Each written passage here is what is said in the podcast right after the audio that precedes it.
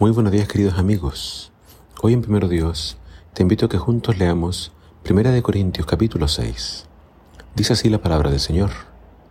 ¿No saben que los que hacen eso no tendrán parte en el reino de Dios?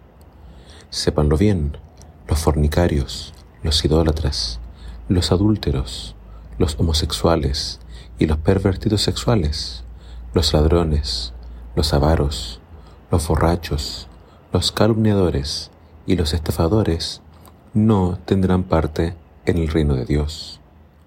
Varios de ustedes merecían antes estos calificativos, pero ya el Señor les lavó sus pecados, los santificó y los justificó en el nombre del Señor Jesucristo y por el Espíritu de nuestro Dios.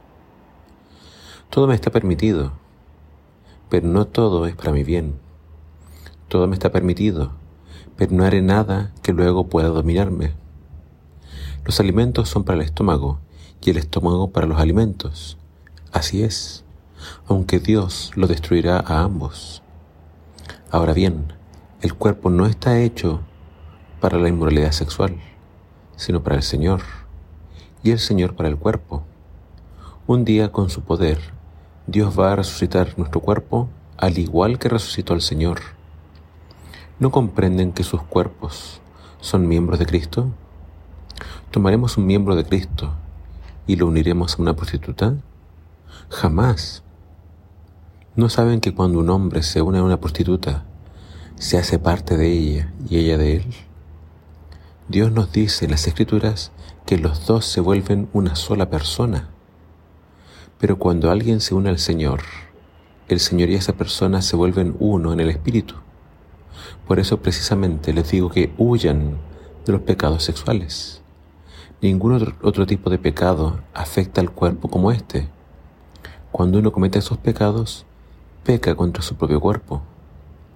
¿No saben que el cuerpo es templo del Espíritu Santo, que Dios les dio y que el Espíritu habita en ustedes? Ustedes no son sus propios dueños, porque Dios nos compró a un gran precio. Por tanto, honren con su cuerpo a Dios. Aparte de la inmoralidad sexual, había otro problema en la iglesia que el apóstol Pablo necesitaba corregir.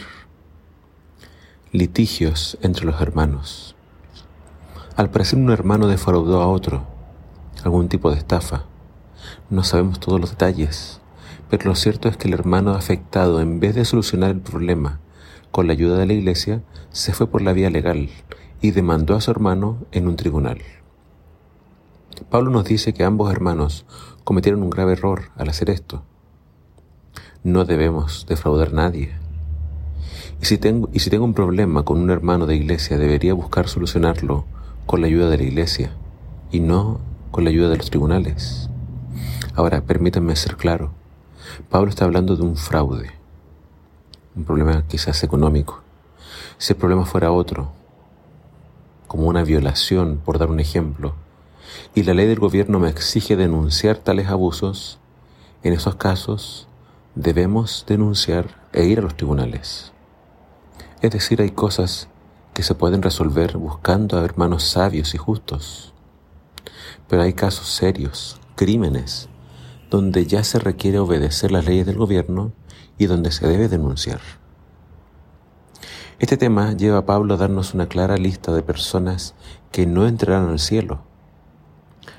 Y nuevamente, la lista hay que leerla bien, porque Pablo pone en una misma categoría a los que fornican y cometen adulterio con los estafadores y los que esparcen calumnias. Para Pablo tan grave eh, es la homosexualidad como eh, el robo por lo tanto, no, no, no creas que en esta lista hay pecados más graves que otros. No, todos estos pecados son graves y van a dejar a una persona fuera del cielo. Pablo está diciendo que muchos de los hermanos de Corinto practicaron muchos de estos pecados en el pasado. Recordemos que en Corinto había un gran templo a la diosa de la fertilidad y a esa diosa se la adoraba a través de la prostitución. Es decir, había un templo donde la gente, entre comillas, iba a adorar a esta diosa y lo hacía cometiendo fornicación con prostitutas. Por lo tanto, para los corintios esto era algo normal. En ese templo había hombres y mujeres que ejercían la prostitución. Es decir, había para todos los gustos. Un hombre podía adorar a la diosa buscando a una mujer o buscando a otro hombre. Pablo dice que esto era algo que ellos hacían. Pero cuando ellos conocen el Evangelio, renuncian a todo esto y se unen a Cristo.